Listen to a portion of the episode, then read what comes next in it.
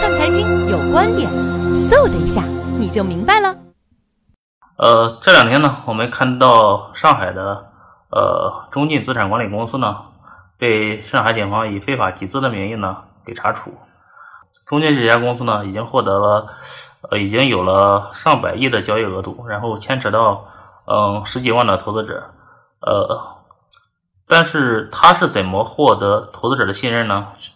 嗯，其实和传统的金融机构的一些方式基本上是一样的。比如，第一个是买大楼，他把在上海外滩上的几栋洋房、上百年历史的洋房给买下来了。呃，我们知道上海这种外滩是一个寸土寸金的地方，中介能把它买下来，也显示了自己的一个实力。呃，另外呢。不仅买旧的洋房，还买新的摩天大楼。呃，陆家嘴很多摩天大楼的一些呃，成为他的办公场地啊，这也是向投资者展现了他他的实力。呃，除了买大楼了，另外一个就是抱大腿。怎么说抱大腿呢？呃，中晋说我的股东是著名的控股公司，呃，国泰集团。这个国泰国泰控股，国泰控股什么背景呢？啊，它下面有大大小小上百家公司，然后而且还其中有三家呃上市公司，但是仔细大家仔细一看呢，其实它的上市公司呃并没有想象的那么光鲜。其实它在香港的三家上上市公司呃股股价只有几毛钱，甚至只有几分钱啊，其实它的偿付能力是有限的。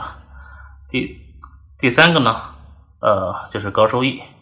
呃，它有一款产品呢，是给投资者承诺的是百分之四十的收益，百分之四十收益，我们看，呃，在高在民间就是很多高利贷呢，都很难达到这种收益，何况你百分之四十的这种收益，其实已经呃掩藏了很大的风险。呃，另外还有一种方式是打广告，这是近两年发生金融发生风险的金融机构惯用的一种方式。比如早段时间出现的易租宝，就在央视打了广告。那中晋在哪打的呢？在上海的一一家电视台的《香油星期六》，这是在上海本地收视率特别高的呃一档电视节目。它的主要的受众呢，就是缺乏相关知识的呃六六十岁左右的老人，然后把他们作为自己的目标客户进行营销。再有一个呢。就是也是，呃，这些民间金融机构喜欢用的，啊，去打明星牌，啊，通过明星的代言来为自己站台，然后获得投资者的信任。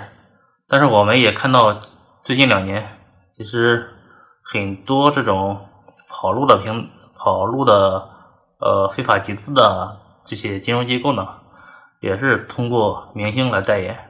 获得大家的信任，但是我们知道，明星其实他只是明星而已，他对于金融复杂的金融产品其实没有那么多的深刻的认识。这种代言是明显的，其实是不负责任的。宗晋拿了这些钱，然后给自己买大楼，找明星代言，然后获得投资者的信任，不断有投资者进来，然后这个钱呢，把新的投资者的钱作为利息还给旧的投资者。这样循环往复呢，就形成了一个一个闭环。其实一定意义上说，这也是一个庞氏庞氏骗局。